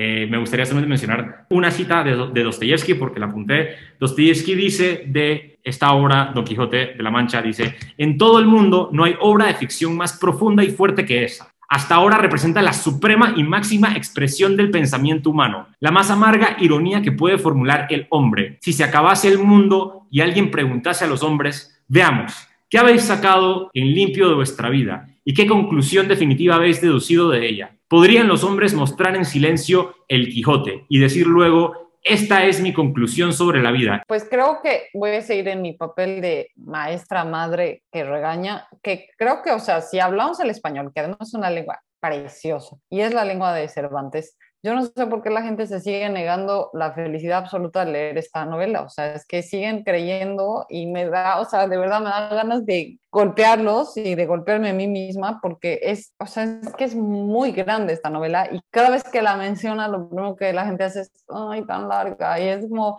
pero es que es lo máximo, esta novela es realmente divertida. Bueno, y como así como anécdota, mi perra se llama Dulcinea del Toboso porque es muy fea y es un poco güera, o sea, es rubiecita, igual que doña Dulcinea, que bueno, tiene esos ideales de belleza renacentistas, que no era así, luego si te acuerdas en la descripción de Dulcinea, sus axilas olían mal y era muy divertida la descripción que hacen, era horrible. Bueno, entonces mi perra se llama Dulcinea Toboso justamente porque es muy fea y nosotros la vemos linda, se llama Dulcinea. Y aquí en Estados Unidos siempre que me preguntan cómo se llama y les digo Dulcinea, primero que no pueden pronunciar los gringos Dulcinea. O sea, ni aunque les digas Dul, Sí, ne, ah, o sea, dicen cualquier, Dulcinea, docea, ya lo que sea, ok, nunca saben qué es. Entonces luego te preguntan qué significa y yo les trato de decir, pues, de la obra de Cervantes de Don Quijote de la Mancha. Y estoy hablando de chicos que son estudiantes de universidades, porque en los cafés que voy siempre están estudiando algo. Entonces son chicos de universidad que están estudiando. Y nadie sabe quién es Cervantes. O sea, me ha pasado que un par de personas sí se ubicaban quién era Cervantes. O sea, y les digo así, como de la época de Shakespeare, pues nadie, nadie sabe quién es Cervantes. Aquí, por lo menos de los que yo me he cruzado, pero que este, estamos hablando de un país de 300 millones de habitantes, pero de los que me he cruzado, estudiantes y jóvenes, etcétera, no saben quién es Cervantes. Más evidencia a favor de la teoría de que los Estados Unidos está en decadencia.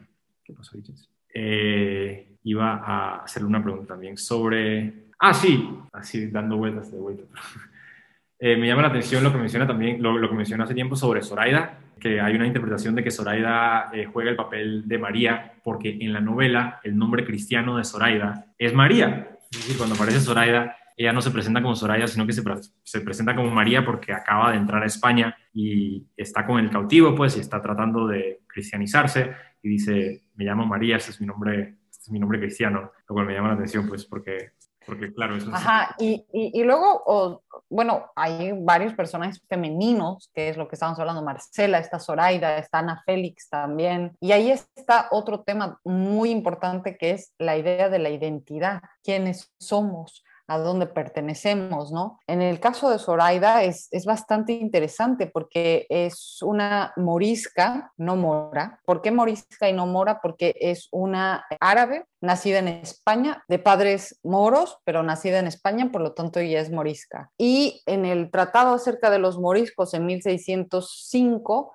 se los expulsa de España como se van tomando en cuenta que habían vivido en España ocho siglos. Entonces nos preguntamos, ¿España no era tan de ellos como de cualquier español? O sea, sí se sentían muy orgullosos de tener la Alhambra y la mezquita de Córdoba y todos esos grandes monumentos maravillosos que están en España y Andalucía, que están árabe, etcétera. Pero por otro lado, sí se dicta un decreto sobre los moriscos y se les decide, si se decide su expulsión inmediata como si no tuvieran un, o son pasado ahí, como si no estuvieran ligados a un territorio, ¿no? Y pues pensemos hace un, tan poco tiempo que Estados Unidos puede decir, tú, pese a que hayas nacido aquí, no eres americano y si eres, eh, no tienes los papeles, pues te vas, ¿no? Y vuelvo a lo mismo, o sea, es una historia tan contemporánea donde Zoraida dice, yo sí puedo ser eh, morisca, pero mi país es España y yo me identifico con ella.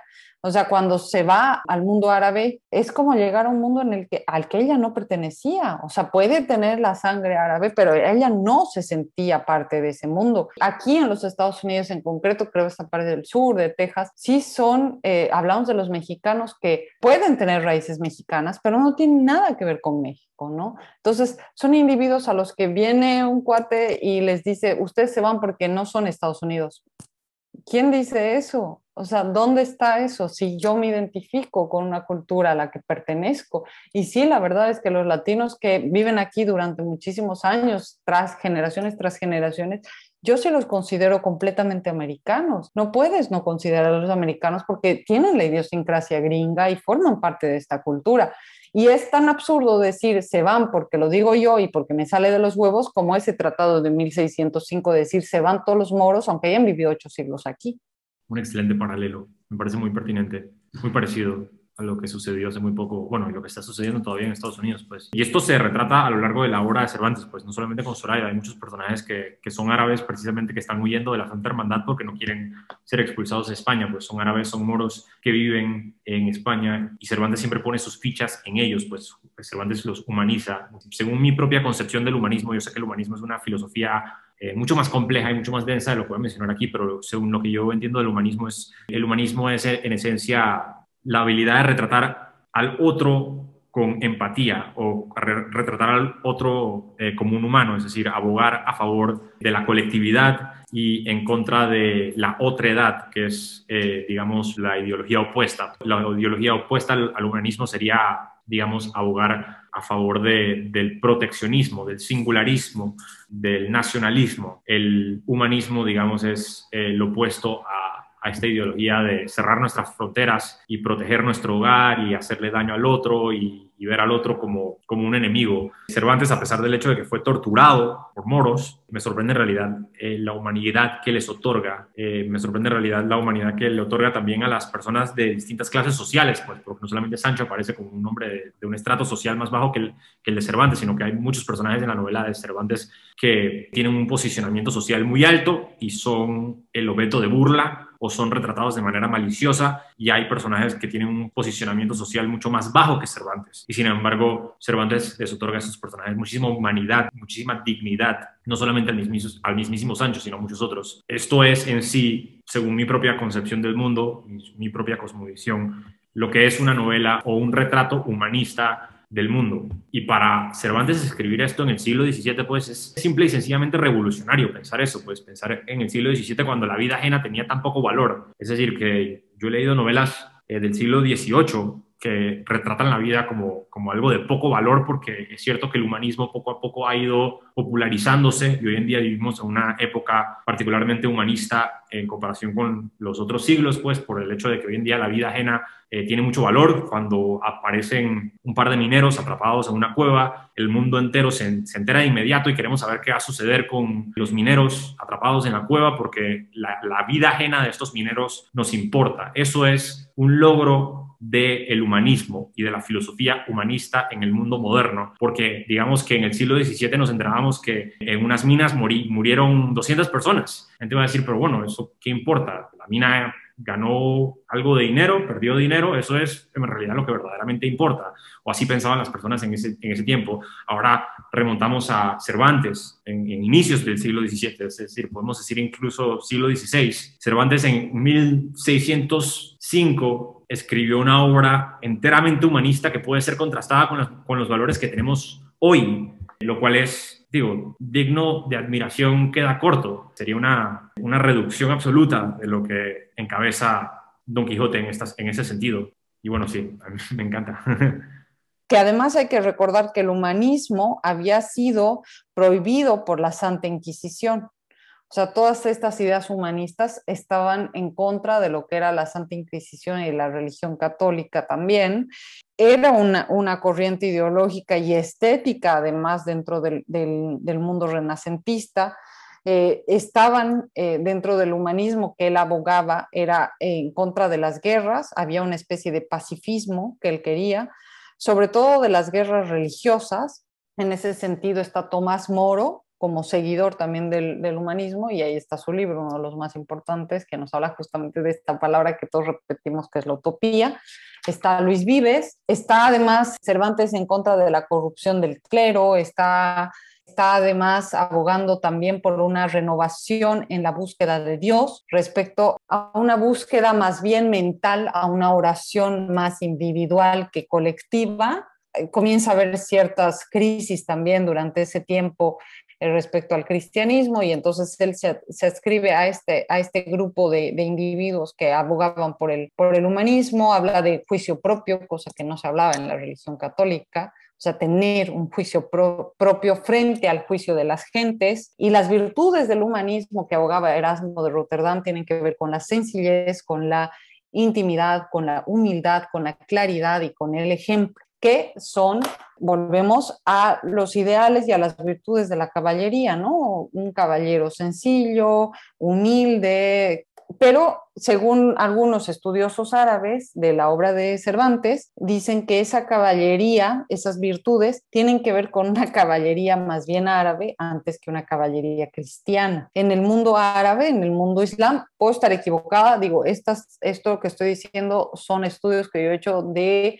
estudiosos árabes sobre la obra de Cervantes. Eh, entonces, eh, nos hablan que en el mundo árabe, antes del Islam, eh, los caballeros eh, defienden, por ejemplo, a los huérfanos, son caballeros que eh, deben ser por lo general maduros, como Don Quijote, no es un caballero joven, es un caballero ya maduro, deben ser cultos, sabios, ser poetas, es muy importante para el mundo árabe un caballero que sea poeta. En el caso de no tener amada, deberían inventarla en cambio, el caballero eh, del mundo occidental, de los que habla Don Quijote como haciéndose la burla, son eh, nacen en el siglo XVIII y defienden más el poder. Entonces sí hay una diferencia entre el caballero del mundo árabe y el caballero del mundo occidental.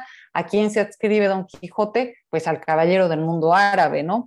Y luego, esto sí se me hacía como muy fuerte, pero bastante interesante, un estudio en el que hacen una comparación entre Mahoma respecto al Quijote. Se me hace una cosa muy fuerte porque es como comparar la, imagen de Jesús con, con el Quijote, pero bueno, esto es de parte de un, doctor sobre su obra que se llama Las huellas de la cultura islámica en el Quijote, y él dice que Mahoma es un profeta maduro y Don Quijote es un caballero maduro. Cuando salen a luchar, lo hacen en su época de madurez. Mahoma, cuando se le presenta el arcángel Gabriel y le dice tú vas a ser el elegido, etcétera, ya es un personaje maduro, no es joven. Mahoma es el último profeta y eso está dentro del Islam, es el último gran profeta, se reconoce la existencia de Jesús y de los otros profetas, pero él es el último, y Don Quijote es el último caballero andante. Mahoma se dedica a ayudar a los marginados y Don Quijote lo mismo, se, eh, se, se, encarga de trabajar por los marginados. Mahoma es un poeta y a la vez es un loco también, ha sido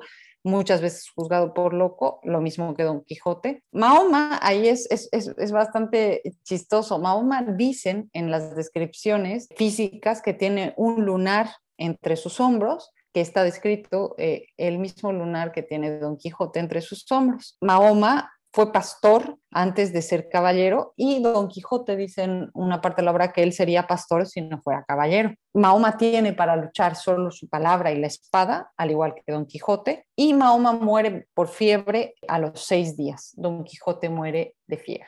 Entonces se me hace como muy, no sé, como muy, muy interesante esa, esa comparación que se tiene y pues eso, ¿no? Se me hace interesante, la verdad.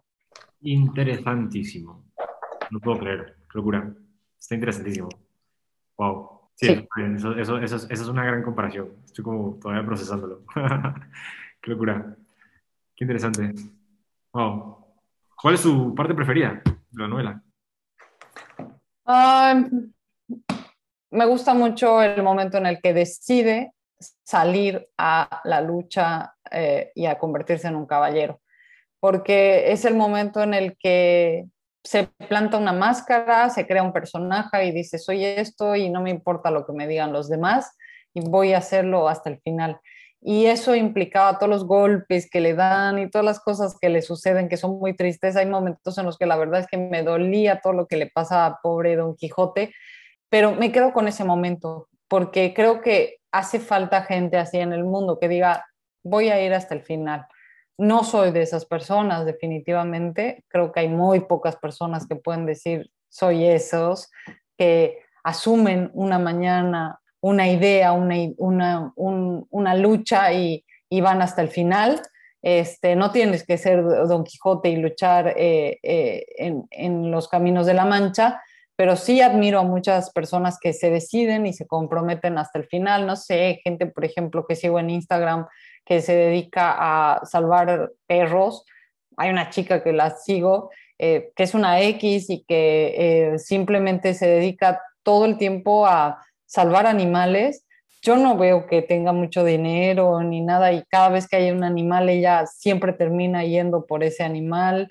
y esas cosas son admirables. Hay muy pocas personas que son así hasta el final Y, eso, eso es algo que me llama mucho la atención y con lo que me quedo. Esa chica es también una extensión, una indudable extensión, en mi opinión, de, del Quijote, pues, de la propuesta quijotesca. Me parece extraordinario, me parece muy admirable.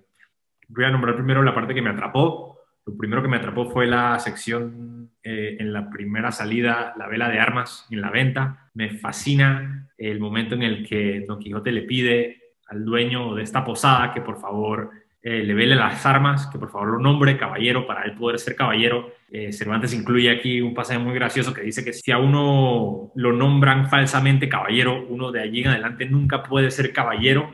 Entonces, el momento en el que el dueño de la venta eh, lo nombra caballero, nombra caballero a Don Quijote, desde ese momento en adelante, Don Quijote es incapaz de ser un caballero y sin embargo, pues se convierte en el caballero más famoso de la historia, logra eh, adquirir la gloria que tanto desea eh, sin ser un caballero oficial y sin tener siquiera la capacidad de ser un caballero oficial. Pues él está convencido de que la venta en realidad es un, es un castillo y que la razón por la que parece una venta es por, por, por, los encantadores moros que lo persiguen a lo largo de la novela, lo cual es otro aspecto que a mí me fascina. Me fascina el hecho de que Don Quijote está en una jaula y dice, son los malditos encantadores los molinos, por ejemplo, pues cuando los gigantes se convierten en molinos, dice de nuevo, son los malditos encantadores que me persiguen por todas partes. Cuando el ejército se transforma en ovejas, ¡ah! Los malditos encantadores me han vuelto a engañar, me han vuelto a, crear un mundo ilusorio a mi alrededor. Todo lo justifica con los encantadores. Pues, y cuando sucede la vela de las armas, él está convencido pues de que él está en realidad en un castillo y que está rodeado por nobles que lo están nombrando en un ritual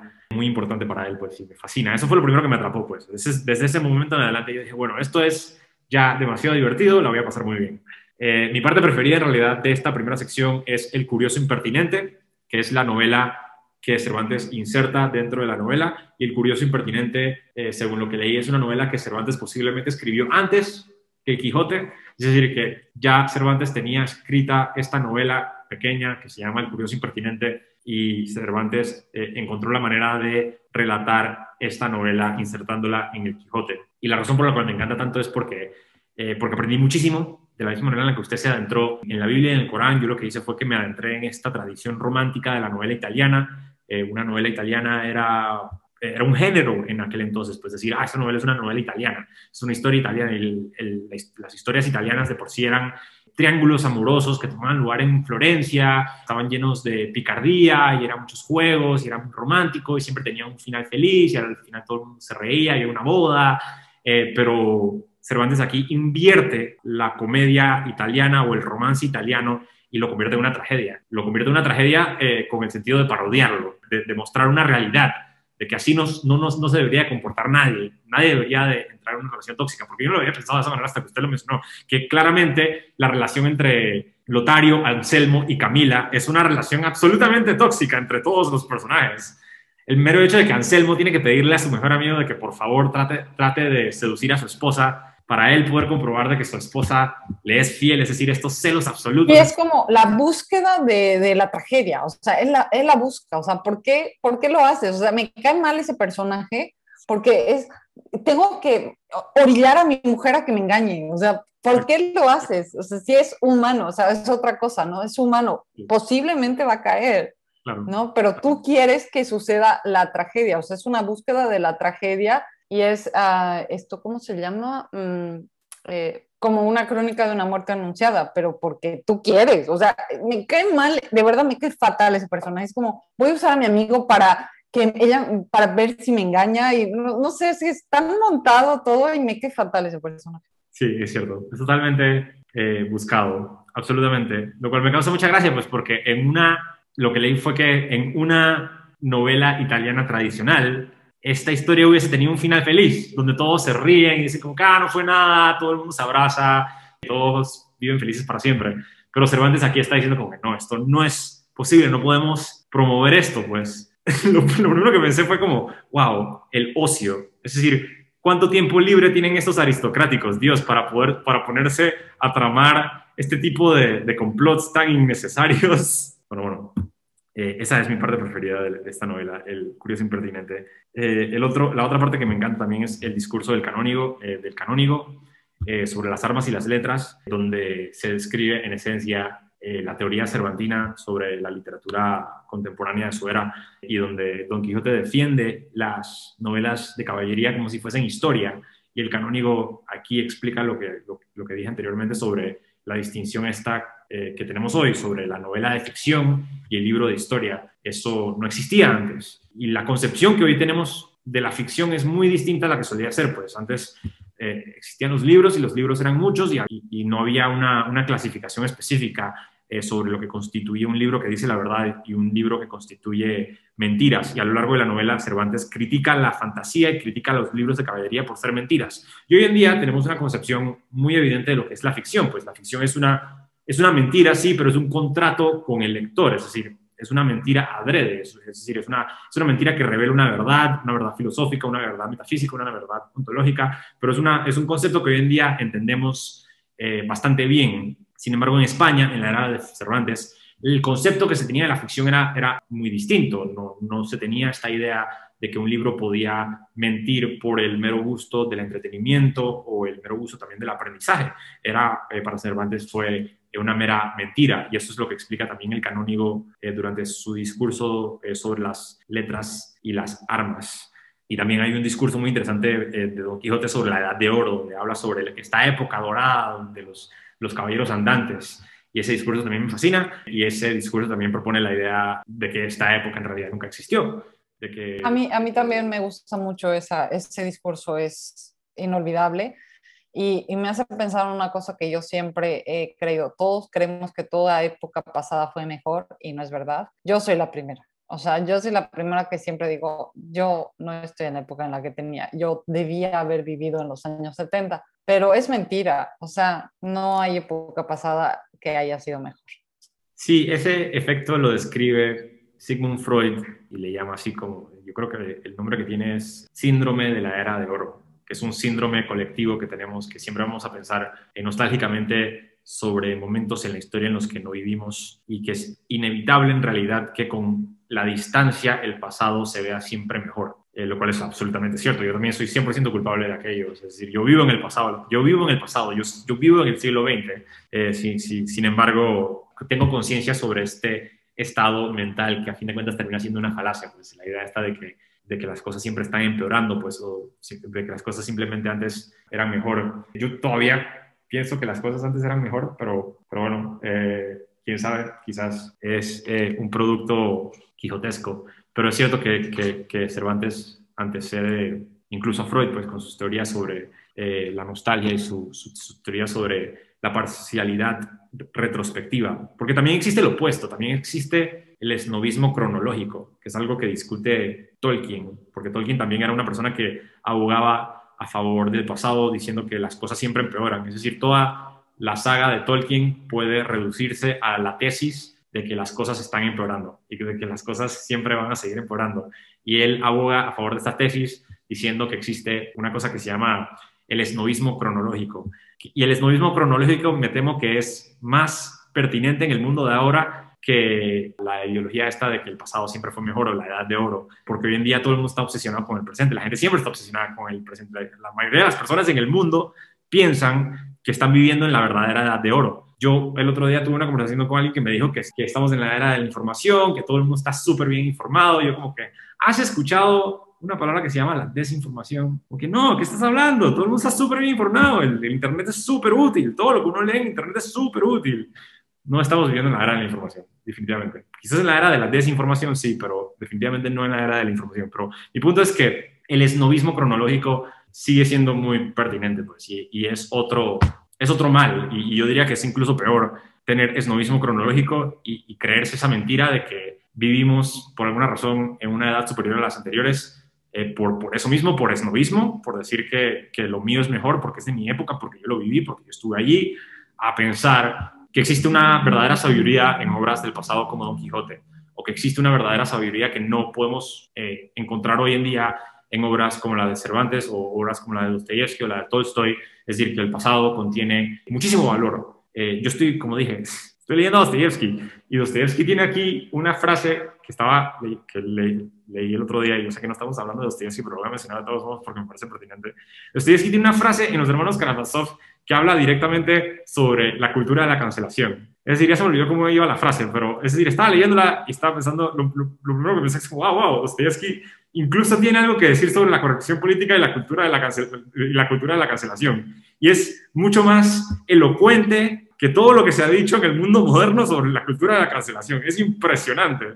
Eh, yo creo que hay evidencia empírica a favor de la teoría esta de la edad de oro. Y en ese aspecto también estoy abogando a favor de Don Quijote, pues, porque incluso si Cervantes dice que esa edad de oro no existió, Don Quijote sigue peleando por esos ideales, aunque sean inexistentes, pues, aunque no hayan existido nunca. Eh, ese pasado en sí representa una idea y esa idea es en sí lo que importa. Okay. Siguiente pregunta. Eh, Sí, yo creo que ya. Todas las preguntas que tengo en realidad entran en, la segunda, en el segundo tomo. Eh, ¿Usted tiene una pregunta? También, no, si tenía alguna pregunta.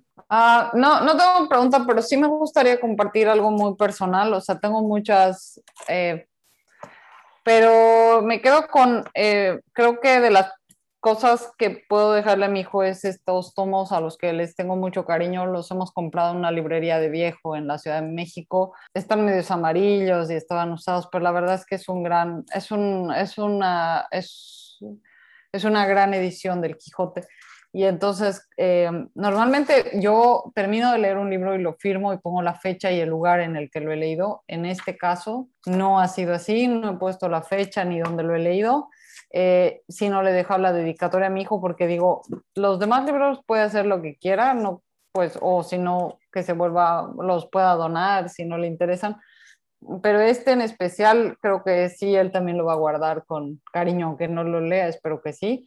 Y sí le dejé una dedicatoria porque sí fue muy importante para mí dejar este libro.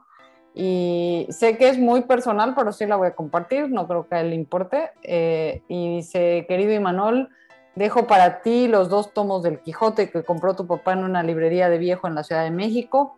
Este libro me ha hecho muy feliz y puedo pedirte, hijo, que vayas por el mundo como este caballero, socorriendo tuertos y salvando doncellas. Sé bueno y justo siempre, no apagues tu locura. Recibe las pedradas con amor y levántate con el mismo ahínco para subir sobre Rocinante y cabalgar por el mundo. El destino no es lo importante, solo el camino. Al final encuentra a, Dulcinea, aunque solo sea al don San Lorenzo. Con todo esto, quiero decir que ames la vida. Vale tu mamá. Y pues eso. Perfecto. Una excelente manera de terminar el episodio. Ya, ok, listo. Vamos a cerrar el episodio. Eh, estuvo genial. Y ahora es turno para ti. ¿Están de acuerdo? Cometemos aquí una imperdonable blasfemia. No le tienen que gritar a la pantalla porque para eso está específicamente diseñada la sección de comentarios. Y si disfrutaron del episodio, den un clic al botón de suscribirse y al like para que el algoritmo de YouTube nos tenga a su favor. Mil gracias a Viviana por acompañarme aquí hoy y gracias a ti por llegar hasta el final del video. Esto fue Dialéctica.